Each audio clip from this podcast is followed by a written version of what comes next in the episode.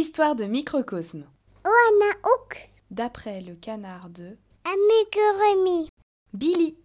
En plus de se prendre pour un chien, Billy le canard domestique pense que la manière la plus normale de se déplacer, c'est en faisant du moonwalk.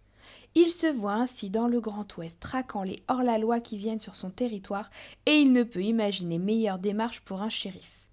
Son adjoint, c'est Winter le hamster. À eux deux, ils font régner la loi dans toute la maison de leur humain.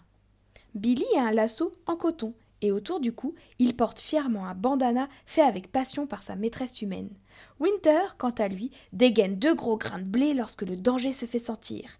Il imagine que ce sont deux gros revolvers qui pétaradent tellement fort que ça fait fuir les ennemis. Pour Winter et Billy, la vie est simple. Ils vont au saloon, dans la cuisine, boire un peu d'eau.